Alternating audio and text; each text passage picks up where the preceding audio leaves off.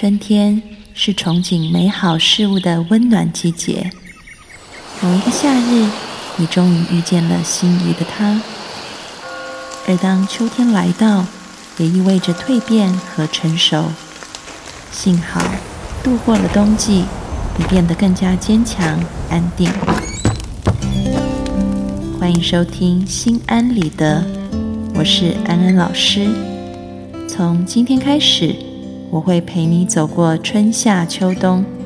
二零一七，让我们做一个刚柔并济的女人。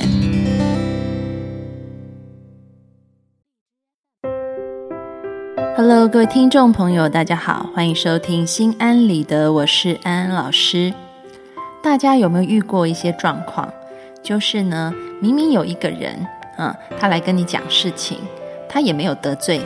但是你越听越不耐烦，很想要走人，你也说不出来为什么，只觉得他讲话好像都抓不到重点，也非常的无聊。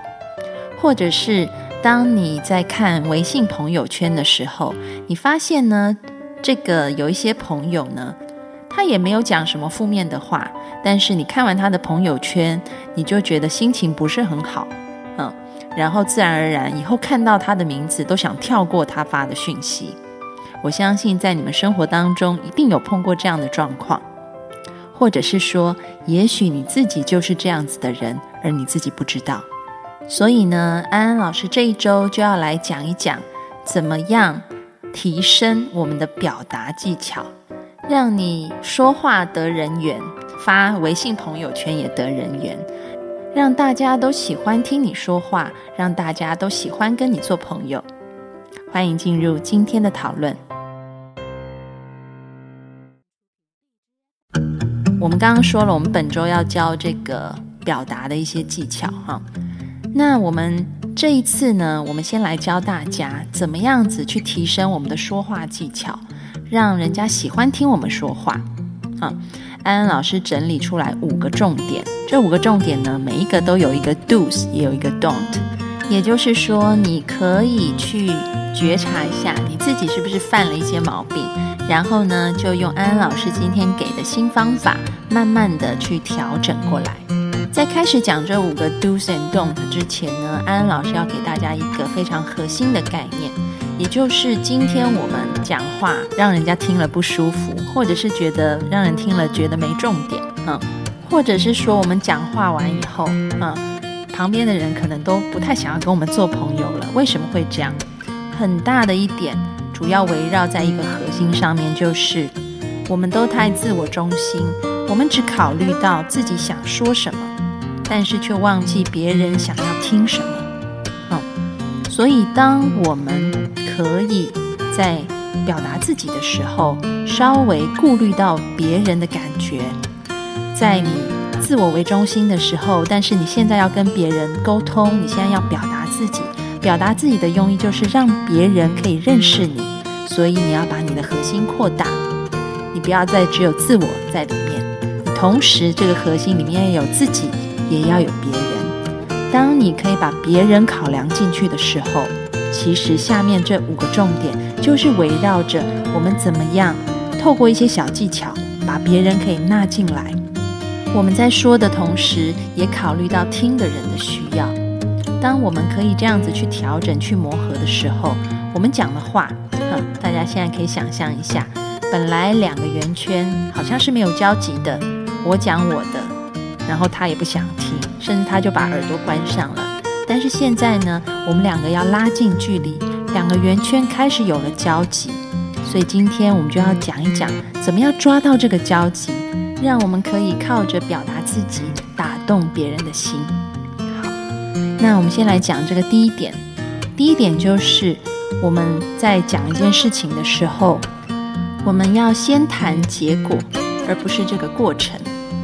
为什么我们要先谈结果，而不是谈过程呢？因为特别是在这个商业场上面，啊，在工作上面，我们在跟对方提出合作，或者是我们在，嗯，提一个案子的时候，如果你把重点先讲这些过程的话，你等于是分散了焦点，因为别人，啊，这个听的对方并没有参与你的过程。你只是觉得对你自己来说，这个过程很重要。所以呢，我们刚刚一开始说，我们都要围绕一个核心，就是我们不要再把自我当成中心，我们要先想到对方他有没有经过这个过程，其实是没有的。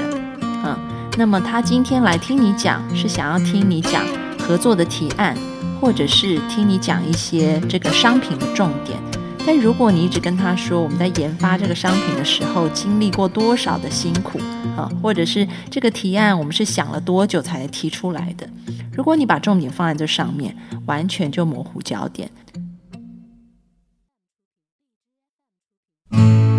这个毛病啊，我常常在一些这个在内地有很多的所谓的这个路演啊，特别是创业的路演会上面有看到这样的状况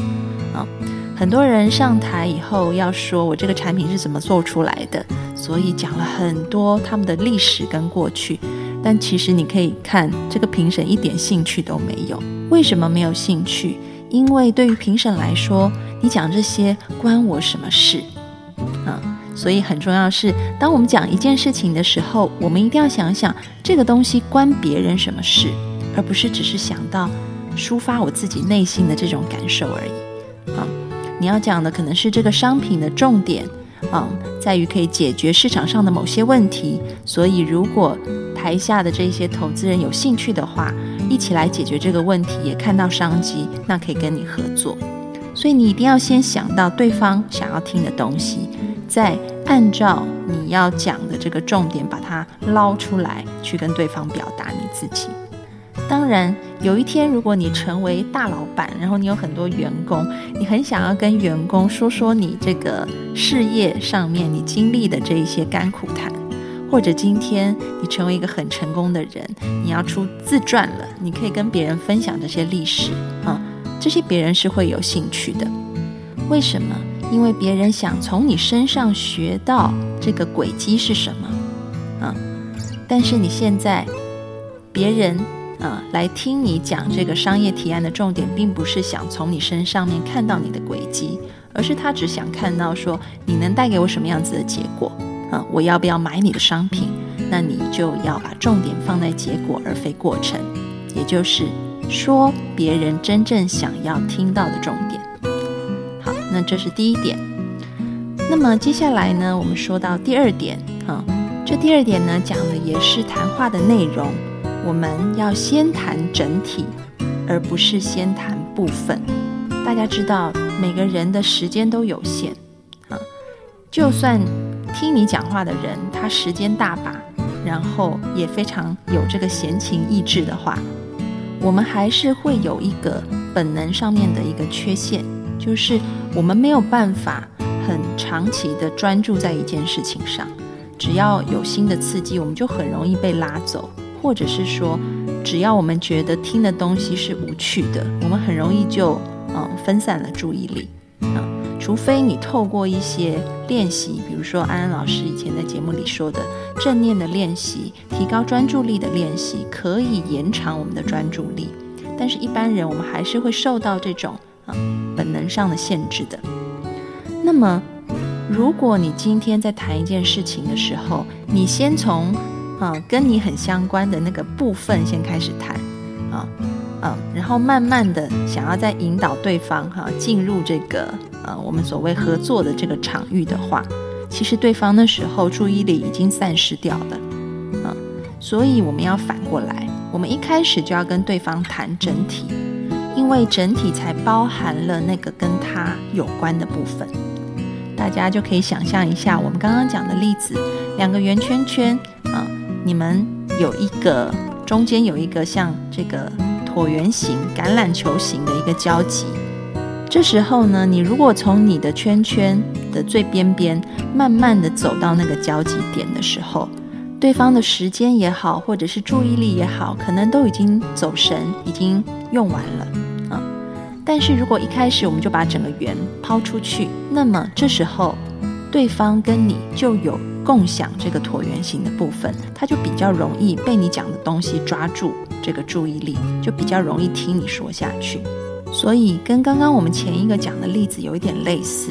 如果你一直讲你自己的这个部分，而不是把整体的这个样貌讲给对方的时候，对方也会有一个感觉，这关我什么事？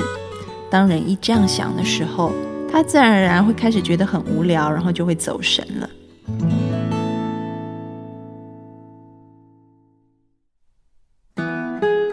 老师在大学里面教这些研究生的课程的时候，嗯，研究生上课跟大学部比较不一样。大学部基本上就是老师在台上讲课，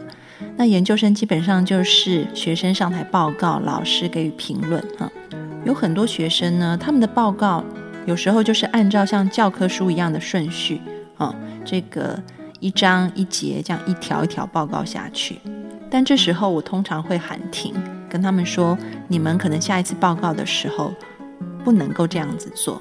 啊，要有一个新的做法是，当你们读完这全部的教科书以后，你要把它消化成为一个整体的东西，然后呢，一开始就要告诉对方这个整体的图像是什么，而这个整体图像跟对方的关联又是什么啊？当你可以先吸引了别人的焦点，别人才会对你讲的一些。细节想要继续听下去。如果你一开始就不给一个整体的图像，而是你只给到一些很细微的一些细节啊，就像这种条列式教科书一条一条讲下去的话，那么你期盼别人是一加一加一加一，然后最后可能等于十，这是不行的，因为人已经没有注意力了。你一定是一开始告诉大家十是什么。当大家发现哇，这个十这么好的时候，然后才会有兴趣想要听你说，那构成十的是哪些东西？所以大家可以在生活当中开始慢慢的去练习啊。我们不要见树不见林，而是先相反的，我们先给大家建个林子，然后大家看到了这个林子的风光，才会有兴趣说里面种了哪些树啊，这样子才可以提高你在这个表达时候的一个效能跟效率。前面两点我们讲了，这个表达的内容一定要关对方的事啊，所以我们先谈结果，还要先谈整体。那么接下来呢，安安老师要再告诉大家，除了内容要改善以外，还有我们的态度也要改变啊。所以第三点我们要讲的就是，我们要懂得检讨自己，而不是只是说都是环境的归因。很多人其实在这个表达自己的时候，其实这是人的本性，在心理学里面也探讨过啊。我们总是有一个习惯，就是如果遇到失败的时候，我们对于失败的归因通常是所谓的外归因，也就是嗯，是环境的问题，天气不好，或者是今天早上妈妈骂我，或者是金融大环境很差，极少的人会去做。内部的归因，就是说是我的问题，我应该怎么样改变？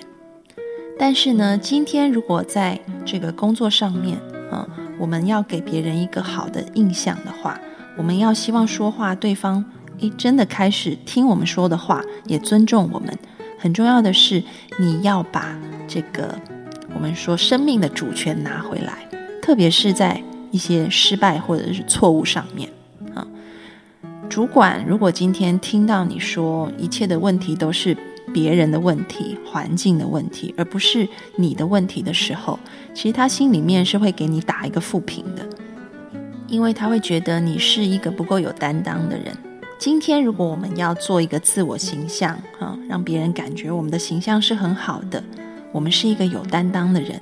那么我们就要尝试着去改变我们的表达方式。啊，这个表达方式不只是啊技巧而已，它也是一个态度。这个态度就是，嗯，是的，这件事情发生了，有错误了，但是的确可能在环境上有一些问题，可是我也有没有做好的地方。我没有做好的地方有哪些？我在这些事情上面看见，我下一次可以怎么样改进，或者是我现在可以去弥补哪些错误。通常我们在说这些做 PR 的人，哈，他们在帮这个公司或者是老板做这个危机管理的时候，这也是很重要的一点啊。你会看到，可能在台面上面的有些人物，然后他们犯错了啊。如果这种死不认错的人，然后都说是别人这个影响的人，他可能形象就不是很好了。但是反而是那些勇于认错、承担责任去改善的人，他的形象，也许可以化危机为转机。接下来我们要讲第四点，第四点也跟归因理论有关系。我们上一点讲的是失败的归因，接下来我们要讲成功的归因。啊，嗯，人会有一个归因的习惯，就是好事是自己的，所以呢，嗯。当我们发现一些成功的事情，或者是说这件事情已经完成了啊，我们会说自己很辛苦，自己有多努力啊，焦点都在自己身上。然后呢，如果别人也一样完成了，别人是成功的，我们就可能说那是因为他家里本来就有钱啊，那是因为他的老板都在帮他啊。我们习惯的把自己的成功做内归因，把别人的成功做外归因。那这样子的一个嗯自我表达啊，对于我们的形象其实不是那么加分的。我们要倒过来啊，当你发现别人成功的时候啊，你要懂得去赞美他，然后看到他这个身上面他努力了哪些事情，然后给予赞美啊。比如说一个人他成功了，你可以。对他说，甚至是对别人说啊，就是你觉得他的成功来自于他身上哪些特质是特别好的啊？然后嗯，所以他今天可以做到这件事情啊。无论是对你的老板也好，或者是对你的下属也好，其实这个是非常激励人的啊。别人被你激励了，自然而然会对你产生很正面的形象。那么当自己成功的时候啊，你可以做一个内归因。啊，今天安安老师并不是说你就不可以说都是啊自己的努力、自己的功劳是可以的，但是你也不要忘记做一些外归因。这个外归因可能是因为也有别人的帮助啊，所以今天才可以达到这样子的一个成就。就如同我们在很多颁奖典礼上面看到的，啊，很多人上台是谢谢团队啊，谢谢同事，谢谢老板。谢谢员工，那最后他也会谢谢他自己，所以是一个平衡的啊，在你的核心里面，不只有你自己，还有别人啊，所以也要懂得把这个功劳还有成功分享给你身旁所有的人，那自然而然，其实这是一个感谢的心，是一种爱的流动。当你对别人付出感谢的时候，别人也会用爱更多的回报你。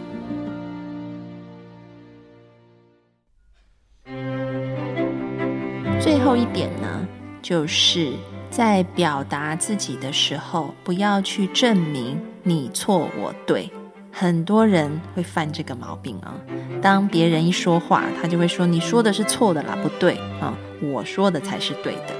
啊，会很想要证明别人是错的，会很想要证明自己是对的。啊，其实这也是一个极端的自我中心的人，你没有考量到别人的感受。我们要学习去尊重每个人的想法。安安老师很喜欢一句话，就说一个和谐的社会，它不是只有一种声音，而是它可以包容很多种不同的声音。这个世界上大部分的事情都是没有对错的，有明确对错的，只有那些所谓在科学上面已经被证明为定理的东西。这种定理其实很少的。大家知道这个科学研究的进程吗？一开始我们会提一个假设，嗯，然后呢，这个假设我们说要嗯经过一个逻辑的检验，如果在逻辑上它行得通，那么它就变成一种学说，然后这个学说呢被提出来，被科学界反复的经由大量的验证，都无法证明它是错的啊！大家要有一个概念，我们科学只能证明。这个东西不是错的，但从来没有办法证明它是对的哈。如果透过非常非常多的研究跟实验啊，或者是论证都没有办法证明它是错的，它才能够变成一个我们说的这个定律或者是理论啊。所以这世界上真的成为理论跟定律的事情非常非常的少。所以如果说世界上大部分的事情都还没有办法分对错的话，那么我们怎么能够证明说只有我对你是错的呢？嗯，所以我们要怀着一个尊重别人想法的心啊，去听别人说话。然后呢，当你听到你想要表达自己的意见的时候，你可以表达，但是这种表达是基于一种讨论式的啊，互相尊重式的表达，而不是想要把对方踩在脚下，只有我是对的，你是错的啊。那这样子的话，别人第一个对你的观感印象就不好，第二个你自己也会失去探索这个世界更多可能性的机会。